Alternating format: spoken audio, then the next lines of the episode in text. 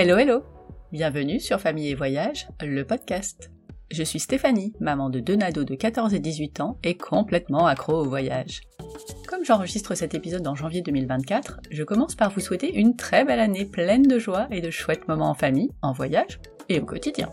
Si vous cherchez une nouvelle destination pour vos prochaines vacances, si vous vous titillez pour un voyage au long cours, abonnez-vous. Les carnets de voyage de mes invités vont vous emmener aux quatre coins de la planète. Dans ce podcast, on va parler itinéraire à pied, à vélo, en voiture, en camping-car, tour du monde et même expatriation.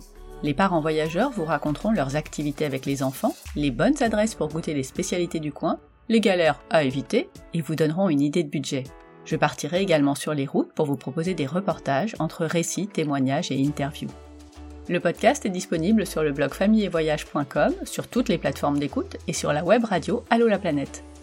Si vous aimez écouter ce podcast, c'est le bon moment pour me le dire et me soutenir en laissant un joli commentaire ou une note 5 étoiles sur Apple Podcast ou Spotify. Je sais que tous les podcasteurs vous le demandent et qu'on finit par ne plus l'entendre.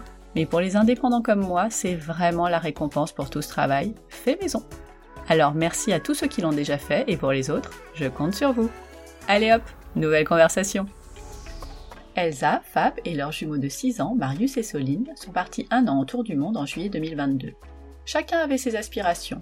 Papa voulait entre autres vivre quelques jours avec les moines bouddhistes dans un monastère au Népal. Maman voulait faire du bénévolat dans les écoles et les orphelinats du monde. Marius se voyait bien aller dans la forêt amazonienne et vivre avec une tribu indigène. Et Soline voulait voir des animaux et aller à Tahiti. En un an, ils ont parcouru l'Inde, le Népal, le Cambodge, la Thaïlande, le Vietnam, le Japon, les Philippines, l'Australie, la Nouvelle-Zélande, la Bolivie, le Chili, l'Argentine, le Pérou, les États-Unis et enfin Hawaï. Oui, ça fait partie des États-Unis, je sais, mais bon, Hawaï, ça fait trop rêver pour ne pas le citer. Est-ce qu'ils ont réalisé leur rêve Écoutez ce premier épisode des trois de la saga et vous aurez sans doute quelques réponses. Allez, c'est parti pour la première partie du carnet de voyage d'Elsa autour du monde.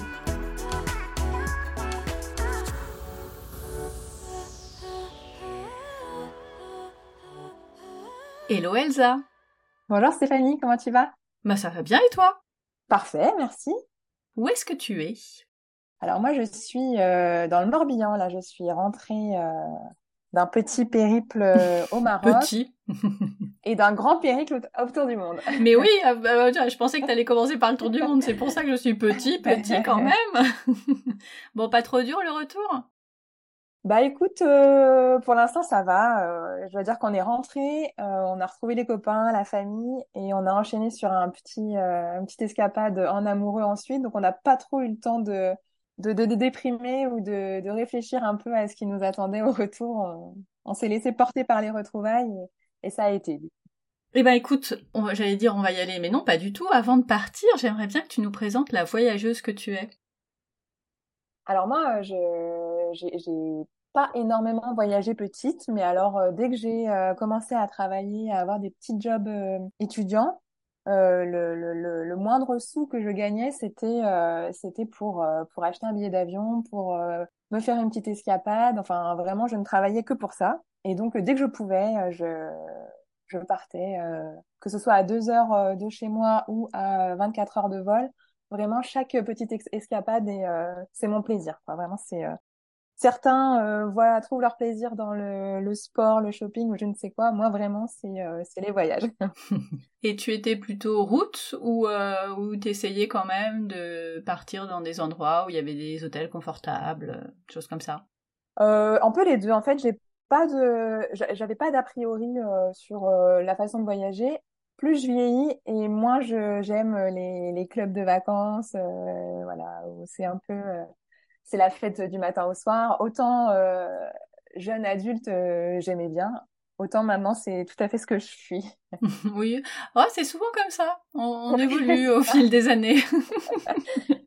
on n'a plus trop envie d'aller euh, petit déjeuner avec 200 personnes qui dansent autour de la piscine. Bon, c'est plus trop notre truc. bon, bah, c'est bien que ça existe pour ceux qui ont envie de faire ça. Mais bien sûr, tout à fait. Et jeune adulte, j'adorais aller m'amuser dans ces clubs de vacances. À quel moment vous vous êtes dit, parce que tu n'es pas partie toute seule, que vous aviez envie de partir en tour du monde? Alors moi, ça m'a ça m'a quand même trotté dans la tête euh, assez jeune en fait. Je me suis je me suis dit ah j'aimerais bien quand même euh, faire un tour du monde et puis bon, toute seule, bon, je, je l'imaginais pas trop comme ça. Après, j'ai rencontré Fabrice qui voyageait moins que moi, c'était moins son truc, et puis qui a finalement, qui m'a suivi un peu dans mes dans mes envies de voyage, dans mes envies d'ailleurs, et qui a adoré ça et de, de barouder de façon un peu moins euh, confort, etc. Ça, ça lui a finalement plu. Et on s'est dit, bah, on le fera un jour, etc. Et puis finalement, les enfants sont arrivés, sont arrivés en double. Mais oui. Alors bon, on, ouais, voilà, c'était une bonne chose de faite. et on s'est dit bon, euh, ok, on, on, a envie de le faire, mais là c'est peut-être pas le moment. Euh, les enfants sont tout petits. Et on s'est dit on le fera un jour, on le fera. Et euh, finalement, au bout de trois mois après euh, avoir accouché des jumeaux, on avait repris un peu notre souffle entre les biberons, les nuits, euh, et on s'est oh bah, rapidement. Ouais, rapidement. Honnêtement, on s'est, on s'est pas trop laissé dépasser. Ils ont été assez cool et on s'est dit bon, là, ça fait trois mois, on commence à être un peu rodé, on maîtrise. Pourquoi on ne partirait pas en voyage? Moi, j'étais en congé maternité je suis enseignante, donc c'était un peu la seule fois où on pouvait partir euh, en dehors des vacances scolaires. Et on s'est dit, bon, allez, euh, on, tente. Euh. on a pris nos bébés deux, trois mois sous le bras, nos valises, et on est parti deux semaines à La Réunion. Ah oui, puis pas à côté en même temps. Non, non, tant qu'à faire, on s'est dit, on y va franco. Et c'est là, en fait, là-bas, on a, on, les avait en porte-bébé et puis on baroudait quasiment comme avant. Évidemment, il y a des adaptations à faire, mais et on s'est dit, en fait, c'est pas si compliqué que ça euh, de voyager avec des enfants. Tout le monde nous disait qu'on était complètement inconscients. Euh. Mais nous, on n'a pas trouvé ça si difficile. Et là-bas, on s'est dit, bon, euh, il faut vraiment qu'un jour, enfin, ça s'arrête pas à deux semaines de vacances. Il faut vraiment qu'on qu'on fasse quelques mois à, à, profiter de nos enfants, à voyager, à leur faire découvrir le monde. Et c'est là-bas qu'on s'est dit, en fait, un jour, on le fera. Et à partir de ce moment, on s'est dit, bon, on le fera, mais il va falloir commencer à anticiper parce que financièrement, ça s'anticipe. Mais oui. Et tous les mois, on a mis un peu d'argent de côté et, euh, et on a fini par décider d'une euh, d'une année qui nous conviendrait le mieux par rapport à l'âge des enfants. Et cette année, c'était euh, cette année, 2022-2023. À partir du moment où vous êtes dit bon allez c'est ça sera 2022-2023, il s'est passé comme enfin combien de temps ça vous a pris de l'organiser vraiment? Alors de l'organiser vraiment pas si longtemps on s'y est mis vraiment un an avant, où on s'est dit, bon, on commence euh, les démarches administratives, euh, demande de permis internationaux, euh, voilà, de checker un peu les prix des billets d'avion, dans quel sens on fait notre tour du monde, où est-ce qu'on veut aller. On s'y, on s'est vraiment posé toutes ces questions un an avant. Et à quel moment vous avez dit aux enfants, vous allez rire, l'année prochaine vous ferez l'école dans différents pays? Alors ça c'est marrant parce qu'on l'a pas vraiment annoncé aux enfants puisque en fait on, ils ont grandi euh, en entendant régulièrement, bah, quand on fera notre tour du monde, on ira là. Quand vous serez en CE1, euh, on ira voir ce pays. Et donc, ils ont, on leur a jamais vraiment dit, bon, allez, les, les enfants, euh, dans un an, on part en tour du monde. Je crois qu'ils l'ont toujours su, en fait. Oui, il, il manquait juste la date de départ. Voilà, c'est ça. Et du coup, comment vous avez défini votre itinéraire? Qu'est-ce qui vous a inspiré Où est-ce que vous êtes allé chercher des informations? Alors, on a commencé déjà par faire des tonnes de listes euh, de, pays qu'on voulait voir, de merveilles du monde qu'on voulait découvrir. Et puis, ça s'est affiné au fur et à mesure. Euh, on savait qu'on avait un an et pas plus, donc euh, on voulait pas non plus tout faire au pas de course. Donc, il a fallu éliminer des pays, en rajouter d'autres. Et on a essayé aussi de suivre les saisons, ce qui est pas facile parce que forcément, à un moment donné, on, on tombe pas dans la bonne saison dans le pays où on voudrait, mais on a fait au mieux en fonction de ça et on voulait aussi s'éviter euh, bah, des, heures et des heures d'avion. Donc on voulait pas euh, revenir sur nos pas, euh, enfin on voulait pas aller dans un pays puis revenir en arrière. On voulait que ce soit assez logique en fait dans le dans, le trajet. Bah oui, et puis pour les billets d'avion aussi, de pas faire des allers-retours dans tous les sens, c'est pas mal. Ouais, c'est ça. Déjà qu'au niveau écologie, on n'était pas du tout au top cette année avec les avions qu'on a pris. Mais alors si on commençait à revenir en arrière pour repartir, non, c'était pas possible. Et puis c'était pas, c'était pas l'objectif de passer des heures et des heures euh, dans les, dans les transports. Donc, euh, on a fait au mieux en tout cas, et on n'a pas, on n'a pas regretté en tout cas de, de l'avoir fait euh, en partant vers l'est en tout cas. Côté boulot et école, vous êtes organisé comment? Alors côté boulot, moi je suis dans l'éducation nationale, donc j'ai eu la possibilité de, de prendre une année de disponibilité. Elle est, elle est, elle est octroyée de droit à partir du moment où on a des enfants de moins de, de 12 ans ou de 8 ans, je sais plus. Enfin, en tout cas, nous, on rentrait dans les... Ah, super Donc, il n'y a même pas d'angoisse de ce côté-là, quoi. Ben, c'est comme ça. A, priori, euh, voilà, on a un justificatif du livret de famille, nos enfants ont moins de 8 ans, euh, on peut poser une année euh, sabbatique. Alors, évidemment, on perd son poste et on en retrouve un autre, donc il y a des petits changements à la rentrée, mais c'est pas... Il y a, y a, on retrouve ah, tu as ton poste, voilà, c'est ça, tu retrouves un poste. Ok. Et pour Fabrice, euh, bah pareil, il a pris une année sabbatique euh, dans, dans la boîte dans laquelle il travaille. Euh, c'était possible. Alors je crois qu'il y a des critères, je sais, je veux pas me tromper, mais euh, il me semble que c'est tant d'années dans l'entreprise, de tant de salariés. Et il l'a quand même bien anticipé puisque deux ans ou trois ans avant déjà, il en parlait progressivement. Donc euh, ça n'a pas vraiment posé de problème. Il, son, son, boss était au courant, il était euh, à fond sur le projet aussi. Euh, donc c'était hyper sympa de. Enfin, il trouvait le projet génial, donc il n'a pas trop hésité à, à, lui accorder. Et lui, pareil, dans quelques jours, il retrouve son poste. Et pour les enfants, alors tu es enseignante, donc ça paraît hyper simple, mais est-ce qu'il y avait quand même des, des choses à prévoir?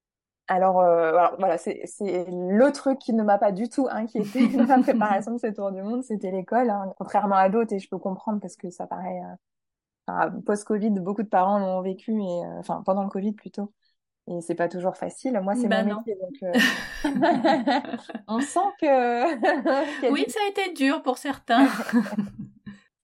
du coup, moi, c'était pas ce qui m'angoissait, et ça s'est très bien passé. c'est moi qui ai fait l'école, et et voilà, et en, amont, on a radié les enfants de, de leur école puisqu'ils n'allaient pas y aller pendant un an. Mmh Ils ont été réinscrits euh, là euh, en juin pour, euh, pour la nouvelle rentrée. Et toi, habituellement, tu as des, des élèves de quel âge? Alors j'ai des plus grands, moi habituellement j'ai des élèves de plutôt de 9-10 ans. Mais j'ai fait toutes les classes, donc j'avais pas de... Il n'y avait pas d'angoisse. Pas, pas d'angoisse. je voulais juste pas partir l'année de leur CP parce que je me, me disais ça demande quand même euh, beaucoup de régularité et j'étais pas trop sûre qu'on arrive à, à, se poser tous les jours euh, au moins une heure pour euh, travailler les sons etc donc je voulais éviter le CP et, et le CE1 c'était parfait. Ah, bien vu. Pas de pas d'apprentissage de la lecture et de l'écriture exactement. Tout ça c'était acquis et c'était une bonne chose de fait avant le départ. Côté santé est-ce que vous avez pris des précautions particulières? Ah oui, on a fait beaucoup de vaccins euh, avant de avant de partir. En fait, on a été euh, au centre, enfin à l'hôpital qui s'occupe des voyageurs, au centre des voyageurs d'ailleurs, ça s'appelle.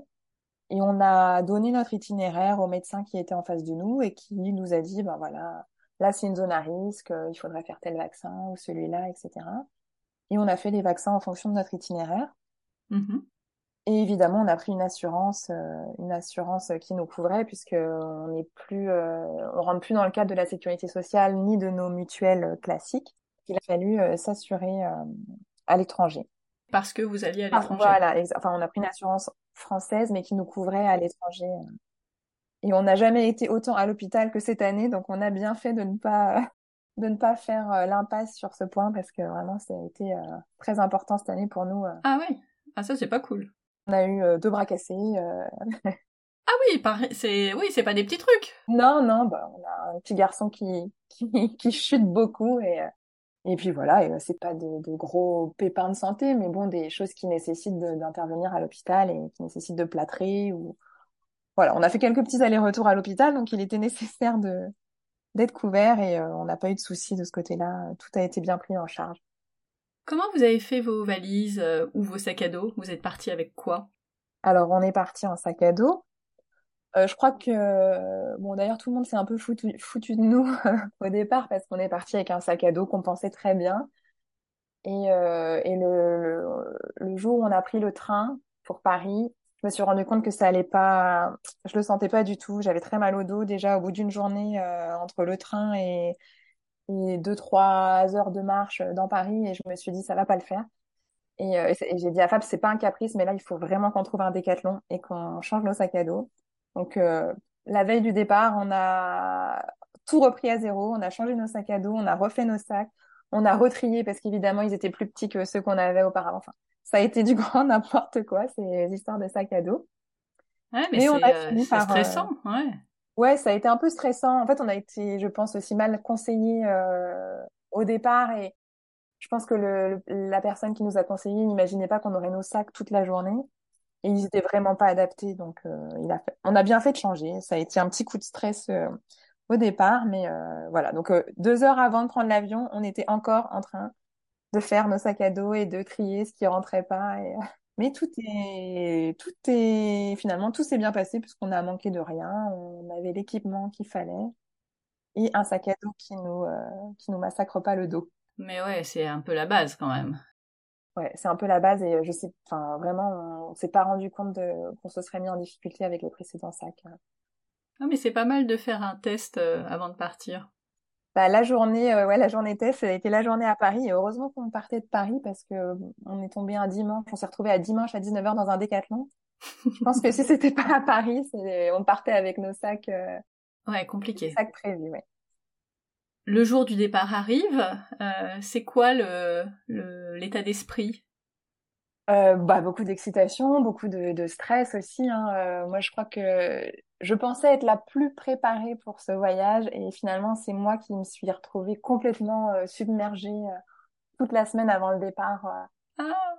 Vraiment, je pleurais pour rien. Je, une vague de d'angoisse qui m'est arrivée dessus sans que je la voie euh, venir. Enfin, vraiment, euh, je m'étais dit, ça sera forcément Fabrice qui sera stressé et moi, je vais garder mon calme parce que parce que c'est mon projet, parce que j'attends ça depuis mille ans. Et, et en fait, pas du tout. C'est moi qui me suis retrouvée euh, à pleurer pour un rien, à être complètement fermée la dernière semaine, alors que c'était la semaine des au revoir, des la bah fête, etc.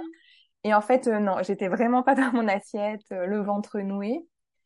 Une fois qu'on est arrivé en fait dans notre premier pays, euh, voilà, ça a été le soulagement et c'est bon, on était parti, euh, ça commençait et voilà.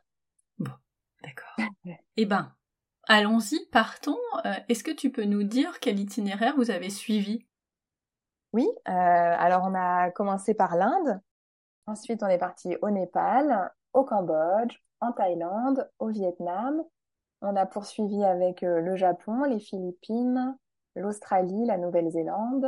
Et ensuite, on est passé de l'autre côté du globe en Bolivie, au Chili, en Argentine, au Pérou, pour finir aux États-Unis et sur l'archipel d'Hawaï. Waouh, c'est euh, c'est un sacré itinéraire et euh, il y a beaucoup de pays. Donc vous êtes resté à peu près combien de temps dans chacun? Du coup, ça n'a pas été la, même durée, j'imagine? Non, ça n'a pas été la même durée. Alors on s'était dit en partant qu'on ferait à peu près un mois dans chaque pays. Finalement, il y a des pays dans lesquels on est resté un peu moins longtemps, d'autres un peu plus longtemps. Ça s'est ajusté comme ça euh, sur un an. Et la durée la moins longue qu'on ait faite dans un pays, c'est trois semaines. Quinze jours, quinze jours. En Bolivie, on ne s'en resté que quinze jours. Ok. Non, et puis malheureusement, euh, il faut toujours euh, choisir. On peut, il faut se résigner à ne pas pouvoir tout voir. Ah bah oui. Sinon, tu pars euh, toute ta vie, en fait. C'est ça, on revient jamais. Bon, alors du coup, on va partir euh, pour chaque pays. Alors, on va essayer de d'avoir euh, quelques éléments pour chacun d'eux. évidemment, on va pas pouvoir tout raconter, sinon on va refaire un, podcast de 4 heures. Aurore, si tu nous écoutes. Donc dans chaque pays, j'aimerais quand même que tu nous donnes quelques petits points pour qu'on arrive à situer. Donc l'itinéraire que vous avez fait dans le pays, combien de temps vous y êtes resté, ce que vous avez vu, évidemment les paysages, le ressenti, les couleurs, les gens, et euh, ce que les enfants évidemment ont aimé, euh, parce qu'à 6 ans on est capable de dire j'aime, j'aime pas, et, euh, et peut-être qu'il y a des choses qu'ils ont moins aimé que vous, ou à l'inverse plus appréciées. On parle gastronomie évidemment. Dans chaque pays, il y a des trucs nouveaux à manger et euh, ben, les, hébergements, les moyens de transport. Là, comme ça, ça fait un peu euh, inventaire à l'après-vert et ça fait beaucoup de trucs à raconter. Mais en fait, c'est comme tu as envie, toi, de, de nous en parler et, euh, et, on et je vais te suivre par rapport à ça. Très bien. Donc, allons-y, vous arrivez en Inde. Là, pour le coup, premier pays, vous arrivez, c'est quoi le ressenti Les couleurs, les paysages, vous prenez tout ça d'un coup, ça y est, c'est parti pour un an. Comment vous êtes? Et bien, on arrive en Inde, euh, on sort de l'aéroport et là, euh, c'est la chaleur qui nous tombe euh, dessus pour mmh, ah bah commencer, l'humidité. là, on était, bim, ça y est, le voyage commence. voilà, il fait chaud, un soleil de plomb, il fait une humidité qu'on n'a jamais vue dans aucun autre pays d'ailleurs. Et on part directement pour le Taj Mahal. Donc, dans la même journée, on a atterri et on a atterri très tôt le matin et on est parti dans la foulée pour le Taj Mahal. Ah oui, ça rigole pas chez vous. Non, hein. ça rigole pas. Alors en fait, c'est parce qu'on avait, on avait prévu le Taj Mahal euh, en amont et on a eu du retard d'avion et donc en fait, on s'est retrouvé à arriver et devoir y aller euh, directement. Mais c'était, c'était super pour se mettre, euh, voilà, pour commencer le tour du monde. Voilà, on est arrivé devant le Taj Mahal, on a tous les quatre fait un grand waouh. C'est un truc de dingue. Bah Taj oui. Mahal, enfin, vraiment, ça nous, ça a fait l'unanimité. C'était la première claque de notre voyage et ça y est, on était parti, on pouvait commencer. Vous avez commencé fort. On a commencé fort et puis, euh, puis l'Inde, c'est euh, les couleurs, c'est les odeurs, euh, les épices. Donc euh, on a on a complètement perdu nos repères euh, en une journée. Vraiment, on savait plus où on était rendu. euh, on était complètement ouais complètement perdu en fait. On, on parle pas la même langue, on n'a pas la même euh, météo. On- les traditions sont pas les mêmes. Le- la foule, on n'est pas habitué à avoir autant de, de voitures, de personnes. Et puis la nourriture aussi, euh, on a eu du mal à, à manger le premier, plat. Donc euh, ouais, vraiment. C'est relevé plutôt Ouais, qu'épicé ouais, c'est d'ailleurs. c'est relevé, Mm. c'est relevé. Et puis ouais, la, la claque aussi de, de, de la pauvreté, quoi, parce Ah que oui. euh, ça, on y était préparé, mais je crois qu'on n'est jamais vraiment euh, suffisamment préparé à les gamins des rues, la mendicité, euh, tout ça, c'est euh, Comment vous avez réagi par rapport à ça? Est-ce que euh, on vous avait donné des conseils sur ce qu'il faut faire ou ne pas faire par rapport à ces enfants? C'est c'est dur de rester insensible. Ouais, alors on nous avait donné surtout, euh, enfin on nous avait donné comme conseil de ne surtout pas donner d'argent, parce que si les plus grands euh, voyaient que les plus petits, on avait, ah, qu'on avait donné de l'argent à les plus petits, en fait, ils pouvaient, ils pouvaient se battre, mais jusqu'à jusqu'à la mort. Donc euh, on nous avait dit surtout, si vous donnez, vous donner de la nourriture, mais vous donnez pas d'argent.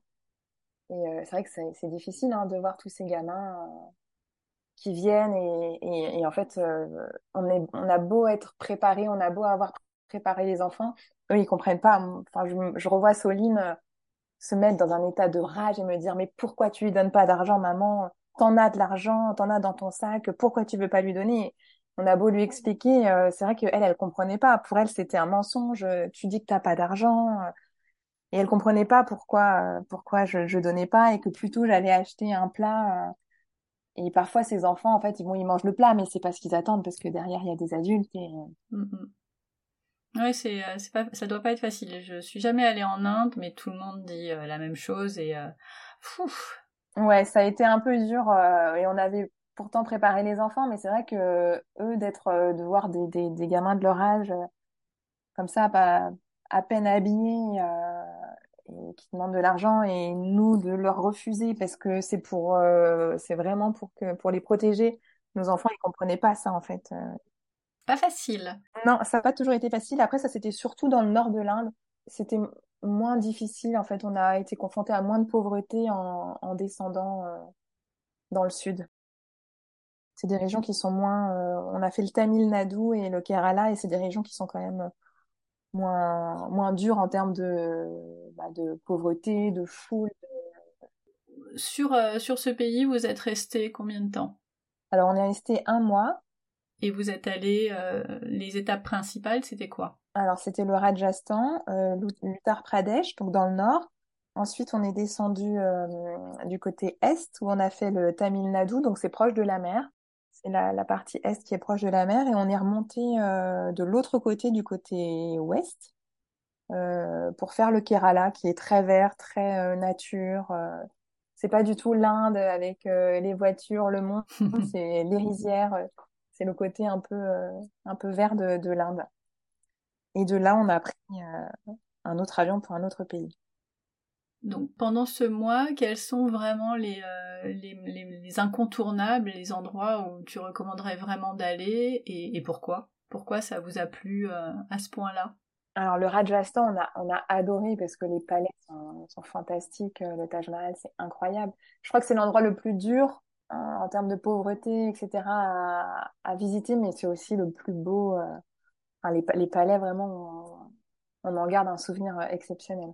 C'est des, des paysages euh, incroyables, des palais immenses. Puis l'histoire de ces palais aussi, euh, l'histoire du Taj Mahal, c'est c'est un, un Maharaja, il me semble, si je me trompe pas qui, euh, qui a fait construire ce palais pour sa femme qui était décédée et, euh, Et l'histoire est belle et les enfants, ils ont les yeux grands écartés, écartés quand ils parlent du Taj Mahal encore parce que euh, parce que c'est le prince qui a fait ça pour sa Ah bah, eh, pour sa princesse. c'est pas euh, rien.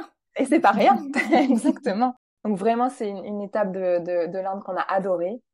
Voilà, c'est ce qui nous a le plus marqué, en tout cas en Inde, c'est le Rajasthan.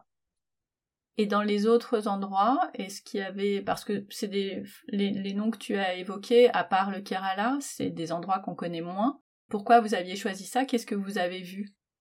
Alors on a, on, on voulait voir le côté aussi plus euh, campagne euh, de, de l'Inde, un peu plus euh, reculé. Et euh, on a, on a logé chez l'habitant en fait. Et ça c'était, on attend, on n'attendait pas forcément de visiter euh, des monuments, des, des endroits particuliers. On voulait juste vivre en immersion à ce moment-là. Et, euh, et on s'est retrouvés dans des familles euh, tellement accueillantes. euh, Vraiment, c'était incroyable de vivre ça avec eux, de, de découvrir aussi leur, euh, leur quotidien. C'est rigolo parce que quand on est arrivé, la première famille, elle a mis le plat au milieu. On était assis et il fallait piocher avec ses mains. Donc euh, les enfants, ils n'étaient pas habitués, donc ils nous regardaient, on leur disait allez-y, mais ils disaient mais non, euh, ça se fait pas, on peut pas. et donc la dame, elle a bien compris ce qui se jouait et elle, elle, elle s'excusait de pas nous avoir donné de couvert. Alors on lui disait mais non non, euh, on va faire euh, comme vous, on va prendre nos mains et tout. Et elle s'excusait parce que ses enfants, eux, avaient déjà commencé à piocher dans le plat. Bah Et- oui. Ils avaient et faim. un- Bah oui, c'est ça. Et c'était un peu le choc des cultures parce que nous, on, on attendait que ça. Et puis nos enfants, ils comprenaient pas pourquoi. euh, Mm. D'habitude, on leur dit de pas manger avec leurs mains et euh, C'est ça. pour euh, pour commencer à manger. Enfin, c'était c'était rigolo et on s'est voilà, on s'est très vite euh, adapté à ce à ce mode de vie et de vivre euh, vraiment en immersion. C'était euh, c'était fou parce que alors on avait de la chance, euh, ils parlaient anglais donc c'était quand même euh, plus facile d'é- d'échanger. On a parlé de tout. Ils nous ont expliqué euh, l'histoire de leur famille, euh, l'histoire de leur pays. euh, ils étaient sur une- comme une petite île. tout autour, il y avait un fleuve, donc ils se déplaçaient en pirogue. Enfin, vraiment, c'était un autre, un autre monde. Sur la- leur petite île, il n'y a pas de supermarché, pas de café, pas de rien, quoi, en fait. Hein. Il y a que des habitations qui sont quand même assez sommaires. Il y a, une église et, et c'est tout, quoi. Donc, on a vécu là pendant euh, une semaine et on n'a pas vu les enfants de la semaine. Ils étaient euh, chez la grand-mère, euh, dans le grenier avec les copains. Enfin, vraiment, euh, ça c'est pareil. euh, les enfants, ils nous ont dit, on est allé dans la chambre euh, des copains, mais on n'a pas trouvé les jouets. Ah. Ben oui, parce que nous, on a quand même beaucoup de jouets dans les chambres. Et là, il n'y a pas de jouets, donc euh, il dit, on n'a pas, enfin, les enfants nous ont dit, on n'a pas trouvé les jouets. Alors, euh, on leur a réexpliqué, etc. Et euh, finalement, ils ont joué une semaine avec euh, des bouchons de bouteilles, des cailloux, euh, des, des, des bouts de bois et, et les éclats de rire des enfants, finalement, euh, ça n'a pas de, ça n'a pas de frontières. On les entendait rire autant que s'ils avaient eu des milliards de jouets, voire même plus. Et donc, c'était hyper touchant de les voir, euh, voilà, se sentir chez eux, en fait, euh, Mais oui. monde. Et comment vous aviez trouvé euh, cette, cette famille? Comment, comment ça s'est organisé? Alors, un peu comme dans, enfin, comme toutes les familles dans lesquelles euh, on s'est retrouvés dans, pendant ce tour du monde, avec le bouche à oreille, beaucoup, euh, Ah, on demandait sur place et, et alors souvent, il y a toujours quelqu'un qui connaît quelqu'un, euh, qui, euh, qui a une chambre et qui accepte ou qui fait ça de temps en temps, mais évidemment, ils sont pas forcément répertoriés sur Internet ou dans les guides, etc. Et, euh, mais à chaque fois, on est tombé, enfin, ah dans fou. des super familles euh, vraiment accueillantes. euh, parce que je m'étais dit, bon, un jour, on va y avoir un loupé et on va peut-être se retrouver dans une situation un peu délicate. On sait pas où on va. On nous dit c'est Mhm. là. Puis, on n'a pas d'adresse, en fait. euh, c'est un tel. Et donc, la personne nous dit, bah, il faut aller chez un tel. Alors, c'est à tel endroit. Puis finalement, euh, on nous emmène dans un autre endroit. Puis on part en pirogue. Puis on revient. Et finalement, on tombe sur la fameuse famille qui, euh, qui est ravie de nous accueillir et qui fait chambre d'hôte, en fait, comme nous, on irait. C'est différent parce que euh, quand on est dans une chambre d'hôte, parfois en France, on mange pas toujours avec euh, la famille qui nous, a, nous accueille. C'est, c'est plutôt du tourisme, euh, voilà, un peu comme à l'hôtel. Oui, c'est comme Là, un hôtel, vraiment- oui. Ouais, voilà, là vraiment, on était, euh, bah, on était le soir euh, dans le canapé avec la mamie, quoi. hein. C'était rigolo. De... Et ça, euh, toujours euh, sur place. Euh, c'est, ça s'organise pas en amont. C'est fou. Enfin, quand on a réservé des auberges qui sont sur Booking, ça, on l'a fait sur Booking comme tout le monde. Mais ces familles-là, vraiment chez l'habitant, euh, c'était vraiment soit le bouche à oreille, soit entre voyageurs, soit sur place. euh, voilà, en disant un chauffeur taxi, tu connais pas, quelqu'un qui pourrait nous loger, évidemment, contre rémunération. Et toujours un copain, un cousin, quelqu'un qui connaît, ils, ils passent un coup de fil et puis c'est bon. Et puis, il n'y a pas de protocole dans, enfin, en France, on a beaucoup de protocoles. Euh, ça se fait pas comme ça. On n'accueille pas quelqu'un la veille pour le lendemain. Euh, et là-bas, ils se formalisent pas. Après, il faut avoir, ne serait-ce que l'idée, moi j'aurais jamais eu l'idée d'aller euh, demander dans un pays si il y a des familles qui, qui font ça. Ouais, alors au départ on demandait est-ce que vous connaissez un logement, une auberge à tel endroit? Puis on nous a proposé une famille, puis on s'est dit mais c'est super en fait, c'est comme ça qu'on veut voyager.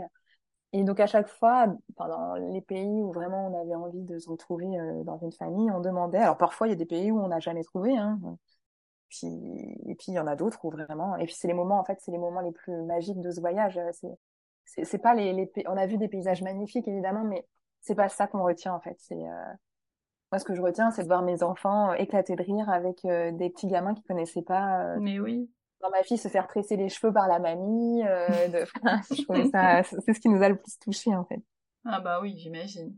Le, partage et l'échange euh, partout Exactement. où vous êtes allés. Et puis de, au bout d'une semaine, de se mettre à pleurer, de se dire bah c'est déjà fini, on, on les reverra peut-être plus et euh, tout le monde a la boule au ventre, la gorge nouée. Mais bon, c'est le jeu aussi de. Ah bah si, si dès la première semaine c'est comme ça, ça va être long le tour du ouais, monde. c'est ça. Ah, mais c'est euh, bah, c'est des moments euh, magiques, euh, complètement hors du temps. C'est des moments incroyables en fait où, on, se, on se remet aussi beaucoup en question parce qu'on se dit est-ce que moi, si on m'avait dit il y a une famille d'Inde qui débarque, qui sont en voyage, est-ce que tu peux les accueillir chez toi? Enfin, c'est vrai, je me, enfin, je me disais avec mon mari, mais est-ce qu'on le ferait, nous Est-ce qu'on dirait, bah oui, pas de problème, venez avec vos enfants, venez manger avec nous Je suis pas sûre. Bah non, on n'est pas, pas habitué à ça. non. C'est dommage d'ailleurs. Et oui, c'est dommage. Et sur plein de petites choses, on s'est dit, ah, nous, est-ce qu'on le ferait? Bah non, mm. parce qu'en France, ça se fait pas trop. Et pas forcément pour euh, loger des gens, mais pour plein d'autres raisons. Euh. Eh oui, mais euh, tant mieux que ça existe dans, le, dans les autres pays et que vous ayez pu vivre ça. C'est quoi l'activité la plus chouette que vous ayez pu faire en Inde? Alors en Inde, l'activité la plus chouette, alors, je sais pas si on peut parler d'activité, mais en fait, on, s'est retrouvé pareil un jour en se promenant au bord d'une rizière. Euh, on a regardé en fait les femmes qui travaillaient et essayer d'expliquer aux enfants euh, ce qu'elles faisaient euh, dans les rizières. Et il y a un monsieur qui est arrivé, qui nous a vu regarder, et il nous a dit mais vous voulez venir voir vraiment comment elles travaillent parce que là en fait ce sont mes champs et c'est chez moi et c'est ma famille qui travaille. Est-ce que vous voulez venir voir ce qu'elles font? Et donc en fait on a suivi ce monsieur qui nous a emmenés dans ces rizières, qui nous a montré euh, comment les femmes travaillaient, ce qu'ils faisaient, quand est-ce qu'ils plantaient, les, les, saisons, etc., ce qu'ils faisaient de son riz après. Et ça, c'est pareil, c'est pas vraiment une activité qu'on aurait pu programmer. Euh, c'est quelque chose qui s'est fait spontanément. Et c'est quelque chose qu'on qu'on garde en souvenir parce que ce monsieur-là, après, il nous a dit, bon, ben, maintenant que vous avez vu, maintenant que les enfants ont vu, venez prendre le thé chez moi. Euh, toujours un Il aurait pu dire, bah maintenant vous allez travailler avec elle. à votre tour. c'est ça. Et donc il nous montre sa maison. Et là, pareil, c'est le choc en fait. On rentre chez lui et c'est une maison euh, en terre. Il y a, y a rien. C'est de la terre, euh, c'est de la paille au-dessus et et c'est des gens qui n'ont rien. Il n'y avait pas une table dans le dans, dans, dans, la maison. Il y avait juste des tapis à même le sol, pas un lit, pas une pas une gazinière. Enfin vraiment et il nous dit, ben, euh, je vais vous préparer le thé. Alors nous, on s'excuse, on est gênés, on n'a rien apporté. Et eux, ils se formalisent pas. Ils disent, mais non, vous êtes les bienvenus. Euh, je suis ravie de vous faire découvrir la maison que j'ai fait construire pour ma, pour ma famille. Et c'était vraiment, et c'est pareil, là encore, où je me dis, il y avait, sur ce fameux tapis là au centre de, de, de la maison, il y avait un, un, mini vase en poterie avec deux, deux plumes de pan qui étaient là en, déco. Et les enfants regardent les, les plumes et je leur dis, c'est des plumes de pan, euh, les enfants. Et le, monsieur voit que les enfants regardent, il prend les deux plumes et il les offre à mes enfants. Et je me dis, mais en fait, c'est la, la, seule déco qu'ils ont dans leur maison, c'est le seul truc. Et ben, il, il, il les a offerts à mes enfants et c'était rien, c'est deux plumes de pan. Et j'ai trouvé que c'était finalement euh, énorme, en fait. C'est hyper beau. Ouais, c'était hyper touchant.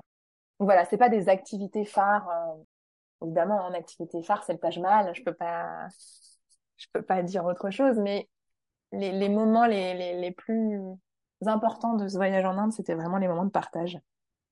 Oui, c'est vous, avez commencé hyper fort quand même. ouais, ouais, ouais, à mesure que je t'écoute, je me dis waouh, faut être sacrément accroché quand même.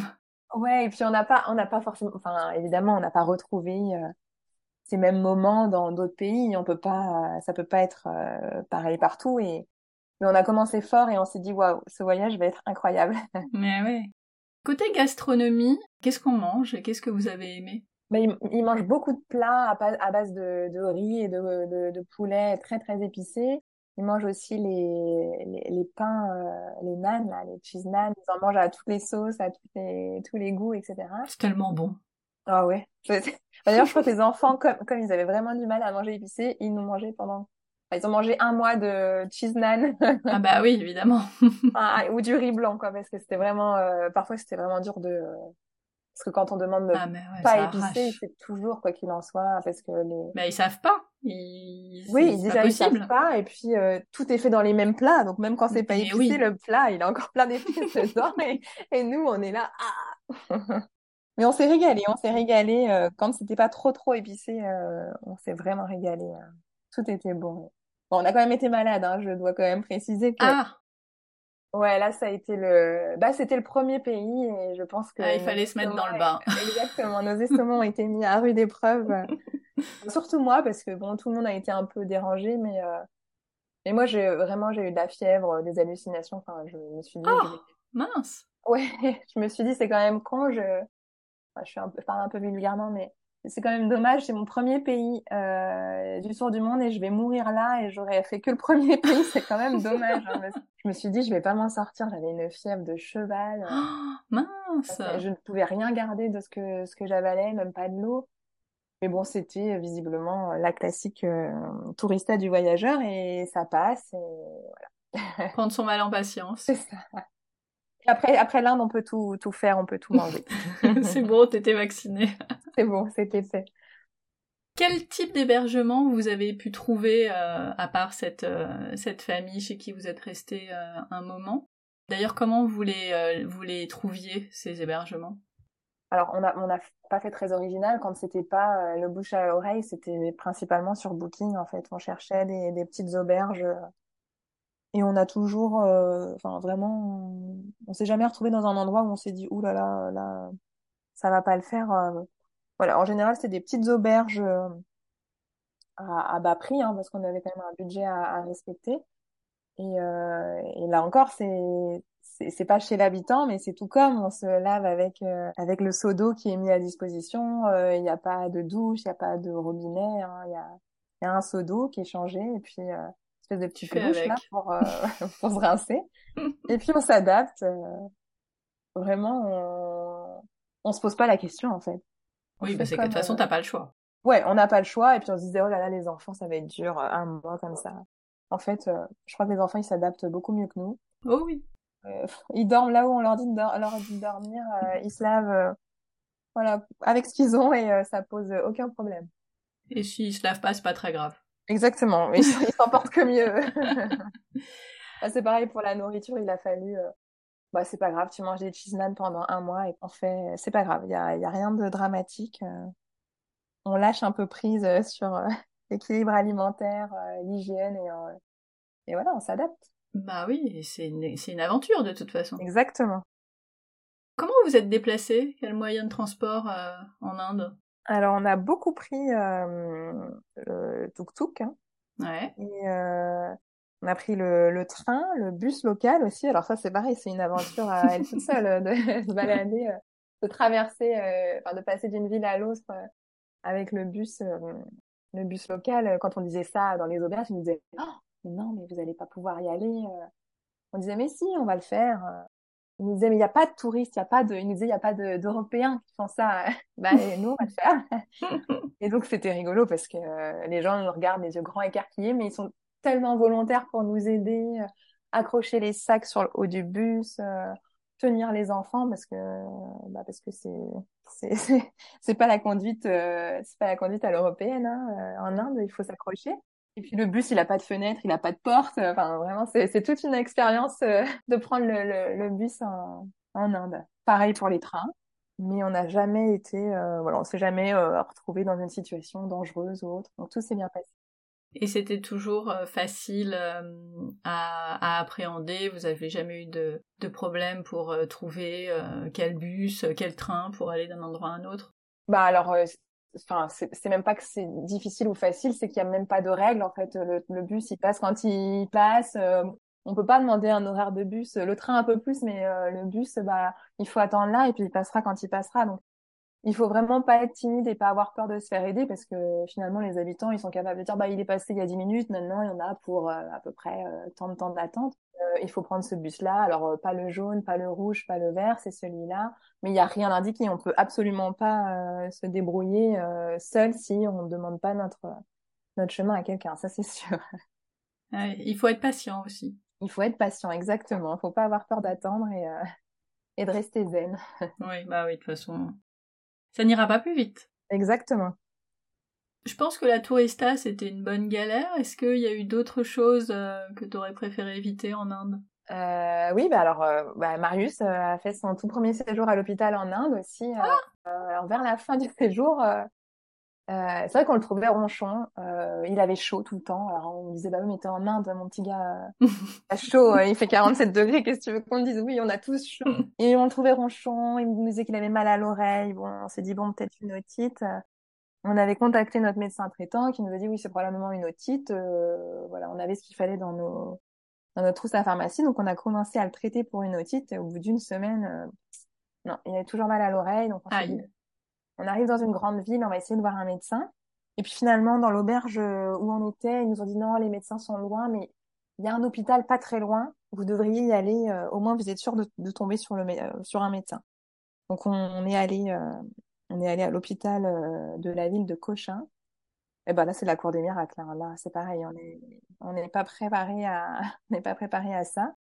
On a été très bien accueillis. On a expliqué notre problème le médecin, il nous a d'abord dit bon, je vais quand même vérifier s'il n'y a pas une petite bête qui se serait logée dans l'oreille euh, de votre fils. Ah, sympa. On s'est dit bon, quand, quand Marius nous demande qu'est-ce qu'il va me faire, on lui a pas trop dit, on lui a pas expliqué. il a dit bah laisse-toi faire. Il va regarder. Euh, il va regarder, voilà. Et euh, finalement, c'était pas ça. Donc il nous a dit il faut faire des examens bactériens. Et c'était ça, effectivement, il avait attrapé une bactérie. Alors le, le médecin nous a dit que c'était probablement l'eau en se lavant on a dû venir trois, trois jours de suite pour qu'ils vérifient euh, et qu'on ait les résultats des examens, refaire des, des, analyses aussi après le traitement. Donc on est resté un petit peu plus longtemps que prévu euh, dans cette ville. Mm-hmm. Et on a pu repartir. Euh, voilà, il a été très bien soigné et ça s'est bien, bien terminé. Non, mais quand je disais qu'il était dans ce pays et que vous avez attaqué fort, en fait, ça ne s'arrête jamais. non, non, bah, jusqu'au bah, jusqu'au dernier jour où on n'était même pas sûr, parce qu'il nous disait quand même c'est l'oreille euh, vraiment, je voudrais que vous reveniez euh, à la fin du traitement vérifier parce que prendre l'avion avec une oreille qui ah oui, bien sûr. Donc on n'était pas vraiment sûr d'avoir le, le, vol d'après. Et eh ouais. Et finalement? Et finalement, tout s'est bien passé. Euh, on a eu le dernier rendez-vous. Il nous a dit c'est ok, c'est tout bon, tout va bien. Yes. Voilà, on peut repartir. Et vous avez pu partir pour le pays d'après. Exactement. On a pu repartir. On a pu partir pour le Népal. Alors, raconte-nous, c'est quoi le, euh, les paysages, euh, ce que vous avez vu, où vous êtes allé, combien de temps vous êtes resté, tout ça, tout ça.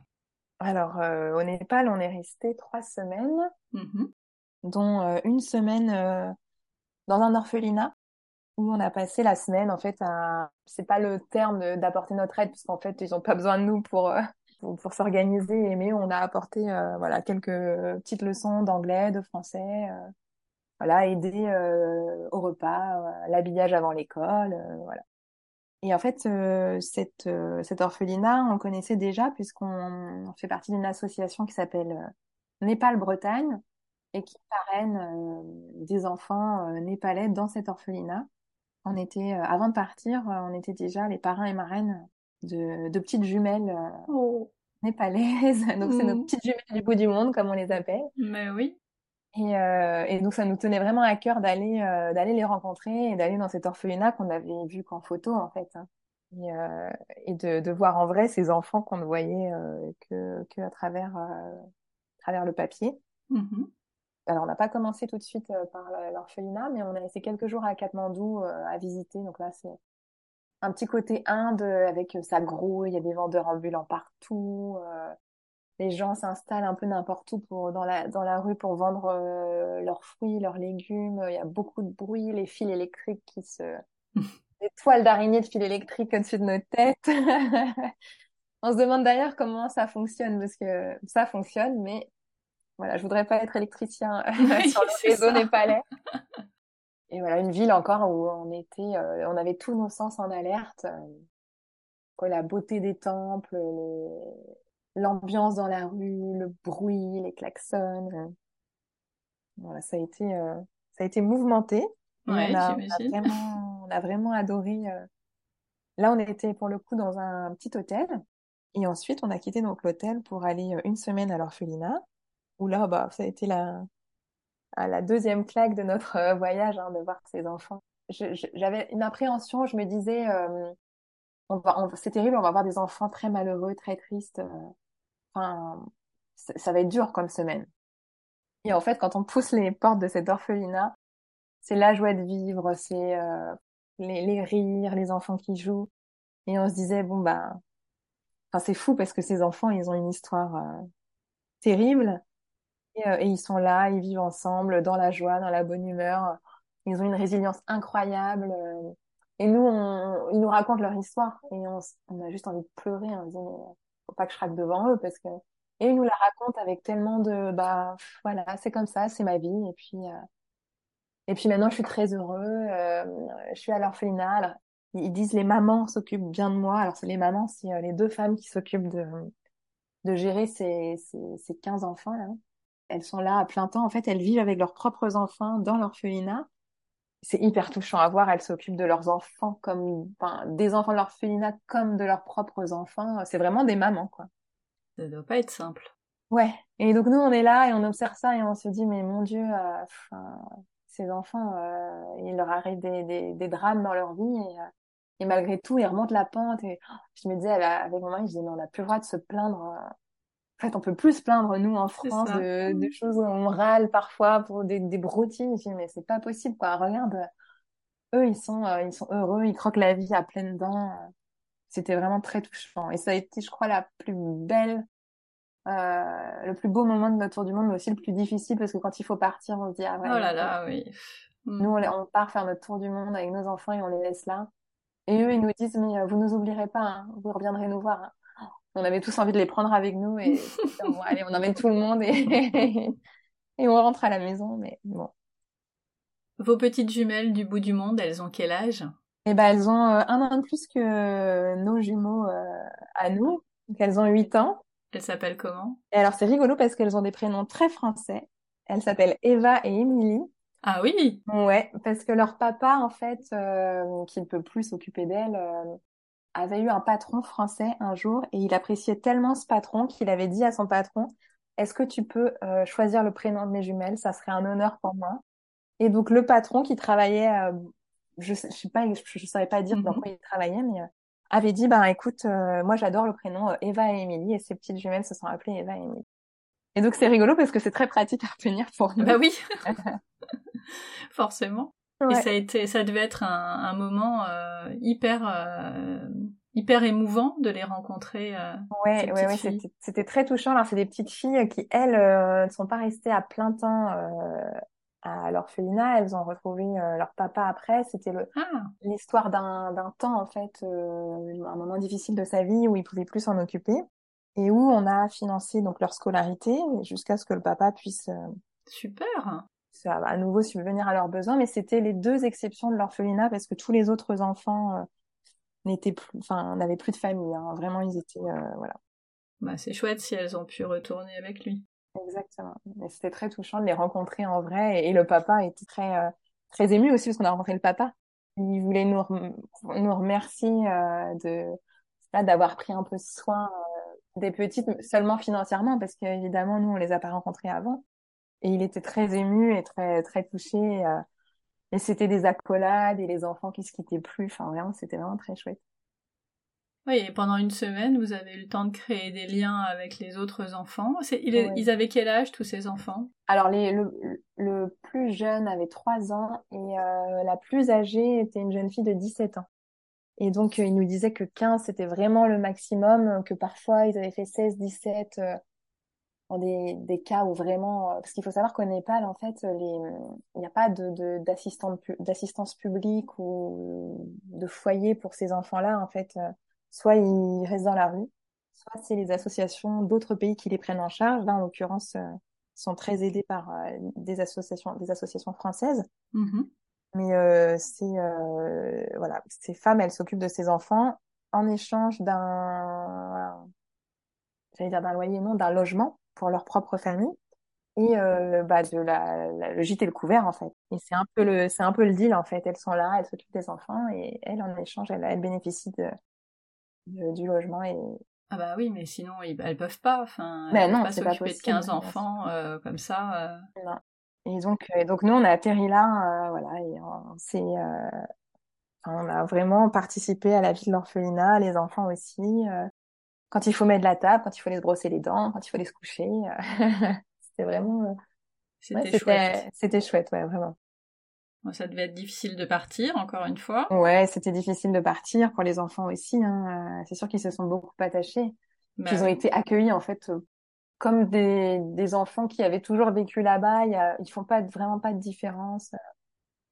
C'était vraiment euh, là encore on les a pas vus de la semaine. Hein. Ils ont, à part quand les enfants allaient à l'école, alors à part les plus petits qui restaient, mais euh, les enfants de leur âge allaient à un moment donné à l'école, donc ils attendaient le soir avec impatience euh, de les retrouver. Mais bon, le soir après il fallait euh, faire les devoirs, etc. Donc c'était pas tout de suite le, le moment d'aller jouer. Et je dois dire qu'on a un peu on a un peu modifié leur emploi du temps parce qu'on a un peu fait la fête. On a, voilà, y a, on a un peu dépassé l'heure du coucher euh, plusieurs ah fois bah dans la oui, semaine. Bah quand même. Et alors les mamans rigolaient, rigolaient, mais bon, on sentait que au bout d'un moment, bon, il fallait quand même aller coucher tout le monde. Hein. ouais, c'était super euh, de voir ces enfants là qui grandissent euh, sainement, sereinement. Euh. Je revois cette jeune fille qui nous disait, ben moi je suis arrivée là quand j'étais toute petite, je connais rien d'autre. Et maintenant, j'ai envie de découvrir euh, le monde parce que je suis restée que là, en fait. J'ai jamais été. J'ai fait l'école, l'orphelinat, l'orphelinat à l'école. C'est le seul, euh, seul, la seule chose que je fais dans ma vie. Et je commence des études pour être hôtesse de l'air parce que moi, j'ai envie de découvrir le monde. Génial. Incroyable. Ouais, Mais génial. oui. Ah, c'est des belles histoires. Ouais, c'est euh... vraiment des belles histoires. C'est vraiment chouette de pouvoir euh, les vivre et de passer ce petit moment avec eux, même si c'est ça doit être tellement dur de partir. Ah ouais, pour partir, moi, je, enfin, on était tous pas bien, hein, vraiment. Bah oui. et, et, enfin, je pense que sans se le dire vraiment, enfin, moi, en tout cas, ça m'est, ça me passait par la tête. Et si on, on adoptait un de ses enfants, euh, et si on, eh oui, partait avec sûr. un d'entre eux. Mais bon, c'était pas possible. C'est des enfants qui sont pas, euh, qui rentrent pas dans le cadre d'une adoption. Euh, donc ils, ils seront jamais adoptés. Ils vont grandir dans l'orphelinat et puis faire leur vie après, mais ils seront, ils seront, ils seront jamais adoptés. Ok, bon, moi, euh, comme ça, il euh, n'y a, y a, pas d'attente non plus euh, de d'enfants qui, qui ne trouvent jamais de parents. Non, donc, non exactement. Ils savent mm. qu'ils vont grandir jusqu'à leur majorité avec les mamans dans l'orphelinat et avec les autres enfants, et puis qu'après, ils feront, ils feront leur vie. Ok. Bon, vous allez où après? Après, on est parti au Cambodge. Oh, c'est fini le Népal? Ah oui, non, ah oui, dans le... au Népal, oui, pardon. non, après, on, a, on est allé dans un peu plus dans les terres aussi. Euh, on est allé euh, à Pokhara, donc euh, c'est de là, euh, c'est de cette ville que partent euh, les grands trekkers qui font la, la, les grandes chaînes de montagnes qui partent des jours et des jours. Les fous. Voilà, les fous. qui partent des jours et des jours à vivre en tente jusqu'à l'Himalaya. Oh là là. C'est mmh. une ville qui est au bord d'un lac et en, en arrière-plan, il y a les, les chaînes de montagne. C'est, vraiment magnifique. Et donc, c'est là qu'on a fait euh, quelques jours. On a profité du calme des lieux et... Euh... Et de vous remettre de vos émotions. Exactement. Et c'était un peu plus à la cool. On s'est laissé un peu porter par euh, la nature, les treks, les, les balades. Alors, on aurait voulu faire des grands treks aussi, mais on était vraiment dans la période froide. On commençait à rentrer dans la période froide et on n'était pas équipés et aucun guide n'a voulu nous prendre avec nos enfants de de 6 ans. Euh, ouais. Ils nous ont dit non non non, on ne prend pas le risque parce qu'ils disent si on part, on part pour six jours et il n'y a pas moyen de revenir en arrière quoi. Donc euh, on est resté au calme et on a fini euh, le Népal. Euh, Alors ça, c'était le rêve de Fabrice que je n'ai absolument jamais compris. Je, je ne savais pas vraiment pourquoi il rêvait d'aller euh, vivre dans un monastère euh, bouddhiste pendant quelques jours. Pour moi, on allait s'ennuyer clairement. Et, on l'a fait. Et, et, contre toute attente, on s'est pas ennuyé. On est resté les yeux grands écarquillés pendant trois jours à regarder la vie des moines, enfin les moines s'affairer autour de nous, être dans leur vie quotidienne. Ça, c'est pareil, c'est une expérience qu'on imagine, que Fab rêvait de faire et qu'on n'imaginait pas possible, puisque quand on est arrivé, en fait, on nous a dit, ben, ce, ce, ce monastère, il est très connu, c'est le monastère Chéchen, Chéchen, je sais pas comment on, comment on le prononce. Je sais pas. Euh, ouais, je pense que j'ai écorché le nom, mais et on peut on peut rentrer dans l'enceinte, on peut voir les moines euh, enfin, sortir de leur cérémonie. On, peut les croiser, mais on peut pas assister aux cérémonies. C'est ce qu'on nous a dit en arrivant. Et donc, on a passé une première journée à vraiment juste errer un peu dans le dans le monastère, euh, en tout cas dans le parc euh, qui entoure le monastère, et à regarder en fait les moines passer avec leurs petites gamelles, avec leurs gros instruments de musique, les petits gamins, euh, parce qu'il y a des, il y a une école de moines dans ce monastère, donc les, les, les petits garçons qui très jeunes sont voués à devenir moines et, et sont à l'école. En fait, ils quittent leur famille et sont euh, dès 5 ans euh, dans cette école.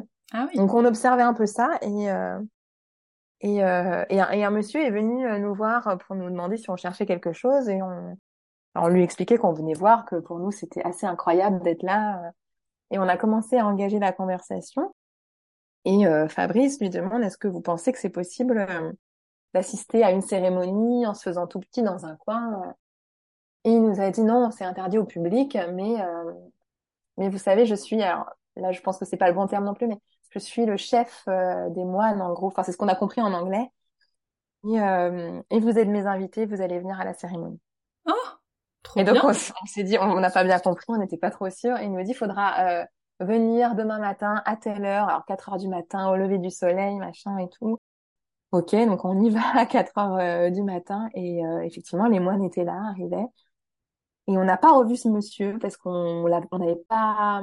Ils ressemblent un peu tous en fait. Ils ont la même tenue, ils ont le crâne rasé. Enfin, ils avaient en plus leur casque de comme un grand casque euh, de moine et on l'a pas reconnu.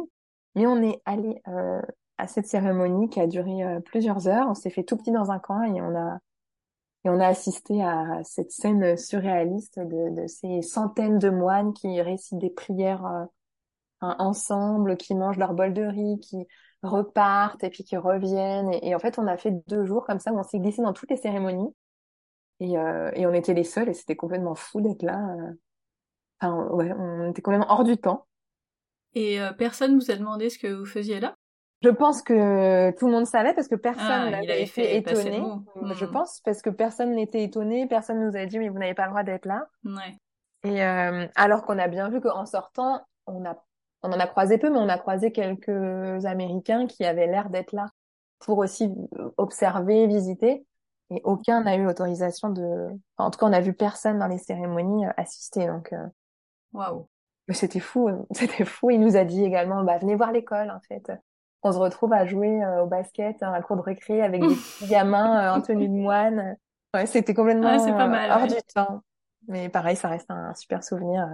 Ah ouais, c'est euh, c'est pas commun non plus. Et, et heureusement que vous avez rencontré la bonne personne. euh, C'est ça, on- se faire, ouais. On se dit euh, finalement parfois on est au bon endroit au bon moment et et puis le feeling passe et, et puis on est accueilli à bras ouverts. Et euh, cette cérémonie qui a duré plusieurs heures, euh, les enfants, ils sont restés euh, à assister aussi. Ouais, pour alors on les avait quand même euh, bien briefés parce qu'on s'est dit là euh, on est invités, Ah vraiment ouais. c'est une cérémonie religieuse, euh, les enfants c'est on se tient à carreau. hein. Et donc en fait ils ont en fait ils, ils regardaient partout parce qu'ils je pense qu'ils étaient un peu stupéfaits de ce qui se passait. Une espèce de de, de, de prière qui ressemble à à une musique qui continue, qui revient, et puis ensuite ils se lèvent et chacun à leur tour, bien en rang, ils vont chercher un bol de riz pour se nourrir, etc. Ils ont observé ça, alors for- forcément sur la fin, euh, ça, ça devenait un peu long, et nous on n'osait pas évidemment sortir en plein milieu de, de la cérémonie, mais ils ont tenu, euh, voilà, ils ont, ils étaient briefés, et, euh, et même si c'était un peu long, ils ont tenu le. Ils ont été calmes. Ouais, je crois qu'ils ont bien compris aussi que c'était pas un lieu où on pouvait sortir du cadre, quoi. On était là dans un petit coin et euh, voilà, tout était bien les moines étaient bien en ligne, chacun sur son petit tapis avec son bol de, enfin tout était bien organisé, bien carré. Et je crois qu'ils ont bien compris que c'était pas le lieu pour pour bavarder ou pour. oui, mais après tu, peux comprendre et, et, trouver ça quand même très long et, et avoir du mal à oui, résister. à les contenir, oui, bien mais sûr. Oui. non, non, ils ont été, ils ont été vraiment cool. Trop bien. Donc le rêve de Fabrice c'était euh, voilà, exaucé. Ouais.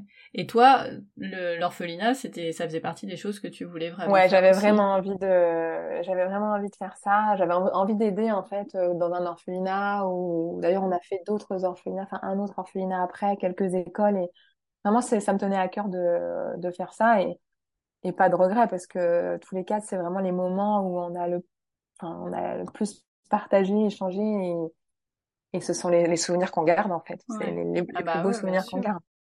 Et les, les enfants, c'est, euh, j'imagine que c'est aussi euh, les moments qu'ils ont préférés. Euh, oui, parce que bah eux, ils, ils voient pas tout à fait comme nous. Ils voient pas la tristesse des histoires des enfants. Pour eux, c'est des enfants. Ils ont joué avec eux pendant une semaine. C'était trop cool. Ils étaient trop, trop contents, bien sûr. En plus, ils, ils étaient trop contents parce qu'en fait, on, on savait qu'il leur manquait des, des jeux de société, des choses comme ça. C'est quand même des enfants qui sont assez grands et qui sont en âge de, de jouer. Et, euh, Mm, mm. et on savait qu'il leur manquait ça. Donc, on avait ramené des jeux de société, on avait ramené des instruments de musique. Donc, quand on a ramené tout ça, c'était la fête dans l'orphelinat, quoi. Donc, les enfants Bah étaient surexcités. C'était, euh, donc, euh, c'était vraiment des, des bons moments de partage pour eux aussi, sans, sans, sans voir le, le côté triste de la, de la situation. Ok. Où étaient vos hébergements euh, dans ces différents endroits? C'était encore des auberges euh, par-ci Ouais, par-là? là, là, globalement, on est à part à l'orphelinat où on a été hébergé une semaine, on est et, et chez les moines aussi, hein, on avait euh, un petit Airbnb euh, Ok. qui, a, qui était pour les moines et enfin, je dis Airbnb, ça s'appelle pas comme ça, mais euh, c'était une chambre qui était destinée euh, aux visiteurs en fait, euh, mais pas les touristes normalement. Et sinon, euh, en, en auberge qu'on a trouvé sur euh, sur internet, parce que c'est quand même assez, euh, c'est quand même, on, on pensait pas, mais c'est quand même assez touristique. euh, pour tous les trekkers, nous c'était pas notre, euh, on, on connaissait pas bien tout, tout, tout cette, toute cette, cette région de trek, mais c'est très très connu et finalement il y a quand même beaucoup de d'auberges parce que c'est réputé pour les treks et qu'ils a- ils accueillent beaucoup beaucoup d'étrangers toute l'année en fait. Oui, donc il y, a, y a de quoi faire. Ouais, il y avait pas de, on n'a pas eu de problème pour se loger du tout. Côté nourriture, j'imagine que c'était assez proche de l'Inde. Ouais, c'était quasiment pareil. euh, on n'a pas eu de, pas eu de surprise. euh, on, on- c'est- C'était quasiment pareil. Ça des plats à base de, de riz, euh, très épicés. euh, Voilà, beaucoup de beaucoup de curry, de, de sauce aux épices qu'on mélange avec les doigts, on met le, le riz, on mélange et voilà. Pas de pas de gros changements à ce niveau-là. Et est-ce que vous avez eu une petite galère euh, dont vous serez bien passé Euh, au Népal, non, non, Ouais, trop bien. pas de pas de galère. Heureusement qu'on n'en a pas fait une dans chaque pays. parce Mais c'est ça. ça non, fait non, trop. tout s'est bien, tout s'est bien déroulé.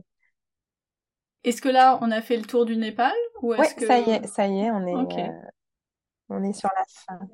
Bah donc on va où après le Népal? On file ensuite au Cambodge, à la découverte du Cambodge, donc euh, un pays qu'on attendait aussi, euh, notamment pour ses temples, euh, les temples d'Angkor qu'on avait Eh hâte ouais. de, hâte de visiter. Mhm. Donc euh, au Cambodge, on a plutôt suivi le circuit classique euh, des touristes, euh, des villes à faire. On est arrivé à la capitale où on a visité la capitale, euh, le palais, les, les temples. Avant de, euh, avant de filer à Siem Reap, où là on a passé trois jours euh, au cœur des temples en fait, à visiter euh, ces temples incroyables qui s'étendent sur des, sur des milliers de kilomètres, sous une chaleur écrasante. Et c'était c'était fou euh, ces, ces temples là qui datent euh, de, de De si loin. qui sont Mhm. restés quasiment intacts et et qui sont incroyables, ont gorgé d'histoire. Enfin vraiment, on on était venu pour ça et on n'a pas été déçus. Puis on a un petit peu, euh, on est un petit peu descendu pour aller dans la campagne euh, de Kampot, où je sais pas si euh, vous connaissez le poivre de Kampot. C'est une région qui est très connue pour euh, pour sa culture de poivre en fait. On a Ok. on a visité les bah, les comment Les on dit champs. les, les champs de poivre. Ouais, je il y a peut-être un mot. Je, je l'ai plus en tête. Mm, je l'ai pas non plus, mais on voit bien. Donc on a découvert euh, toute cette région euh, de Campote euh, avec un guide qui nous avait été recommandé par par Aurore des Bogota Rangoon et qui qui a été incroyable avec nous, qui s'appelle Monsieur Sa. Ah, mais oui, mais je me souviens. Exactement, qui a une histoire incroyable et qui mais oui. d'une générosité incroyable cet homme et qui nous a parlé un peu de l'histoire de son pays et de sa propre histoire euh, familiale sous le régime euh, Khmer Rouge, qui est une partie de leur histoire qui est très difficile et qui reste encore très très présente parce que c'était il y a pas si longtemps. Et vraiment, c'était euh, c'était fou de, de, de l'écouter se livrer sur les horreurs que, que, ses parents ont vécues quand lui était tout petit. Enfin, ouais, là encore, on a pris on a pris une claque parce qu'on s'est dit bon, ça s'est passé il y a pas si longtemps. c'est quand même fou que des horreurs pareilles se passent à notre époque, quoi. Hein. Donc on a on a on a bien profité de de, de lui et de ses de ses conseils, de ses visites. Euh, c'était c'était super. Et on a terminé par euh, une petite euh, petite escapade sur les îles Coron, qui sont des des îles paradisiaques de la du sud du Cambodge. Et, euh, et ça a été, euh, on n'en a pas gardé un souvenir euh, incroyable. C'était beaucoup trop touristique pour nous. Ah. voilà, c'est hôtel, plage. on a été un peu dans le centre, le petit village pour essayer de créer un peu de lien avec les habitants. Mais bon, c'était voilà, c'était surtout des, des, des, personnes qui avaient des des, des auberges ou des, des Airbnb. Donc c'était vraiment une relation de touriste à c'était moins, euh, c'était très américanisé, euh, les, bon, les grands hôtels, la piscine. ça nous a fait une petite coupure de trois jours. Mm-hmm. C'était très bien et c'était, c'était pas nécessaire de faire plus. Est-ce que vous avez euh, goûté des, des, des, nouvelles spécialités? Alors, on a goûté beaucoup de plats à base de poivre, y compris des moritos au poivre de Campos. Alors ça, on n'était pas, on s'y attendait pas, mais ça, ça se boit bien finalement. C'est, ça donne un petit petite spécialité au mojito. Mm-hmm. Et, euh, et on a goûté aussi. Alors je, je, je ne saurais pas redire le, le nom des des plats typiques, mais euh, on s'est régalé dans les marchés euh, à goûter les poissons frais, les les les, euh, les, fruits qui sont pas du tout les mêmes que chez nous et qu'on découvrait aussi au fur et à mesure de nos de nos visites dans les marchés. Que vous preniez au hasard euh, en fonction de ben oui, on prenait au hasard, on, on, goûtait et puis parfois ça passait, parfois euh, pas du tout. C'est là qu'on a goûté au durian, euh, un fruit qui sent euh, très très très mauvais, qui est bon au goût mais qui a une odeur abominable. Et donc voilà pour le Cambodge où on a passé de d'agréables moments, tout en zénitude parce que c'est un pays où tout le monde est souriant, tout le monde est zen. C'est vrai qu'il y, a moins l'effervescence qu'on avait pu avoir en Inde ou au Népal. Ça a été quoi votre euh, coup de cœur? Alors notre coup de cœur, c'est la, rencontre avec euh, Monsieur Sa parce ah que bah oui, euh, c'est encore un, c'est vrai que c'est encore un moment un moment incroyable où les enfants ont adoré, les enfants se jetaient dans ses bras quand il arrivait le matin. On a resté trois jours avec lui. Et... Mais c'est une rockstar maintenant, monsieur. Ah, mais maintenant, mais maintenant, il est recommandé par. Euh, je crois que son, sa carrière est faite pour. Euh, mais oui. Pour, euh, pour, toute sa vie à cet homme-là. mais il le mérite tellement parce que il est incroyable. En fait, je ah bah, crois que. Ouais, il est, il est vraiment incroyable. C'est pas son métier d'être guide, mais il partage sa, vie et son l'histoire de son pays avec tellement de. Enfin, il le, fait. Guide. Exactement, il le fait avec le cœur, donc. Euh... Et puis il est dans l'échange aussi. Il a envie de, il s'intéresse à nous, il s'intéresse aux enfants. Il... voilà. Et puis il est très à l'écoute. Euh, quand il a su que j'étais enseignante, euh, il m'a dit ah mais tu sais quoi, on va, ça te dirait d'aller dans dans l'école de mes enfants? Ah bah trop bien.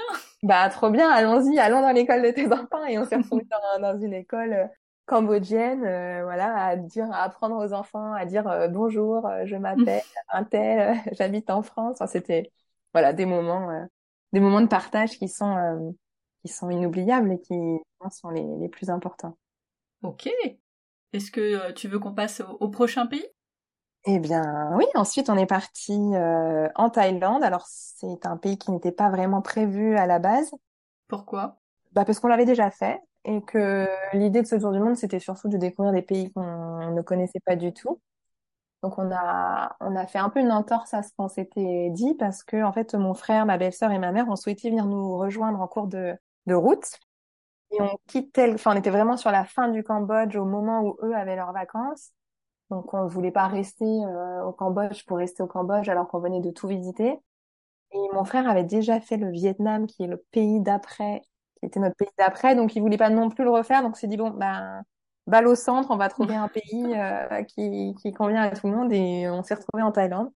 Alors là, c'était vraiment les vacances, euh, bah, un petit air de vacances en famille, quoi. Hein. On était moins dans le dans la découverte, moins, moins dans la découverte. On était plus en mode vacances, quoi, avec la famille. On profite de la plage, de la nature, des treks, des temples, mais vraiment les visites touristiques parce qu'ils ne connaissaient pas et que enfin, euh, quand on va en Thaïlande, on a envie de découvrir aussi les, les principaux monuments. Bah oui, les incontournables. Exactement. Donc nous, on a refait des temples qu'on connaissait déjà, on a refait des plages qu'on connaissait déjà, etc. Bon, alors quelles sont celles, euh, le temple et, euh, et la plage qu'il faut absolument pas louper en Thaïlande? Alors on a, alors la plage que l'on a adorée, c'est, alors elle s'appelle, elle s'appelle Secret Beach, mais je crois que ça veut tout dire et rien dire parce que parce que quand on dit Secret Beach, ils nous, ils nous disent toujours oui, oui, et en fait, ils nous montrent jamais la même. Mais c'est une plage, euh, elle est reconnaissable parce qu'on y accède. Euh, en fait, le bateau peut pas y accéder parce qu'il faut passer euh, dans une arche de rocher. Donc, en fait, il faut sauter du bateau avant ah. et aller à la nage, traverser cette grotte, en fait, à la nage. Et, et, on arrive, en fait, sur une, une espèce de anse où on est entouré de falaises 360 degrés de falaise et au milieu une plage où il y a personne. Enfin nous en tout cas on y était au moment où je pense euh, les touristes étaient déjà partis. On s'est retrouvés là euh, en famille euh, avec juste notre capitaine de bateau qui nous a amenés là et, et c'était incroyable. Alors il faut faire très attention parce que quand la marée monte, on peut plus accéder. Enfin soit on dort sur la plage et on attend le lendemain. Mais bon voilà il y a un petit côté on, on fait pas n'importe quoi et on regarde bien la marée mais et cette plage, elle est incroyable. Je pense qu'on peut la décrire comme ça en demandant à aller euh, à la plage par laquelle on accède à la, par une grotte. Je sais pas sûr qu'elle ait un nom euh, vraiment euh, attitré. Ok. Et le temple? Le bah le temple qui nous a le plus marqué, je crois que c'est le temple blanc dans le nord de la Thaïlande, parce qu'il est, il est, tout blanc et il, il, brille comme s'il y avait des paillettes sur le sur le temple. Il est assez incroyable il est assez étrange aussi parce qu'il a rien de religieux. Il y a un petit côté où il y a des têtes de mort, des mains, des bon, c'est assez étrange et c'est pas du tout le, c'est pas du tout doré ou euh, des couleurs chaudes comme euh, comme le reste des temples en Thaïlande, donc il dénote un peu celui-là. Et sinon, bah, il y a le temple du grand Bouddha couché à Bangkok, hein, qui est incroyable, où il y a un Bouddha de, je sais plus combien de mètres de long qui est allongé. Et on est tout petit à côté de ce Bouddha qui est à faire également aussi euh, à Bangkok. Ok. Vous êtes resté combien de temps en Thaïlande? Alors on est resté trois semaines, trois semaines euh, dont deux semaines avec notre famille et, euh, et une semaine euh, tous les quatre dans le nord de la Thaïlande où là on a loué un scooter et on a baroudé entre les entre la jungle, la forêt, les rizières et on s'est perdu comme ça dans les dans cette campagne et dans cette euh, zone un peu plus nature de la Thaïlande. Pour être un peu moins dans les, euh, les visites touristiques euh, classiques. On savait que le circuit touristique, on l'aurait fait de toute façon avec nos familles parce que bah, parce que c'est c'est évidemment les choses qu'on vient faire en Thaïlande. Donc on, voulait pour cette semaine-là un peu s'éloigner de, de, du trajet un peu classique. Et c'était chouette. Et c'était chouette. Et comme partout en Thaïlande, on s'est régalé avec les plats thaïlandais, les pâtes thaï. Les, euh, Alors, est-ce que ça a le même goût que euh, ceux qu'on mange en France? Ah non, malheureusement. Sinon, on serait tous les jours au restaurant thaïlandais. Non, non, c'est vrai que c'est, euh, ils sont très très réputés pour pour leur nourriture et et c'est pas volé parce que c'est vraiment c'est vraiment délicieux. Qu'est-ce que les enfants ont préféré en Thaïlande? Euh, ce que les enfants ont préféré en Thaïlande, je crois que c'est le snorkeling parce que dès qu'on va dans la mer, en fait, euh, c'est les poissons euh, multicolores. Ils avaient l'impression d'être dans un aquarium. Hein. Mais oui. Ça, c'est, je crois que c'est ce qu'ils ont, c'est ce qu'ils ont préféré. Et puis le fait aussi que ben, mamie euh, arrive, c'est, ça avait un petit côté. Ah bah oui. À part dans ce tour du monde. Hein. C'est le moment de faire une pause. On s'arrête là pour cette première partie. On se retrouve pour la deuxième partie du tour du monde d'Elsa et de sa famille qui débutera au Vietnam et plus précisément dans les régions reculées du Nord à la rencontre des Hmong. Ne le manquez pas car c'est la deuxième claque de leur voyage.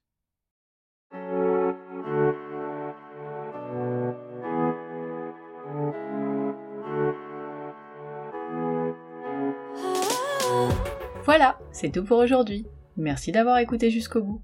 Si l'épisode vous a plu, bah dites-le moi sur Apple Podcast, Spotify ou encore sur Instagram en me taguant à famille et voyage underscore blog. Et n'hésitez pas à le partager à d'autres parents en quête d'inspiration pour leurs prochaines vacances. Comme d'habitude, toutes les notes de l'épisode sont sur le blog famillevoyage.com. Si vous cherchez un autre épisode à écouter, plus de 100 épisodes entre conversations, top 5, galère ton voyage et mes reportages sont disponibles gratuitement sur le blog ou en vous abonnant sur la plateforme d'écoute que vous utilisez en ce moment. À bientôt pour le prochain épisode.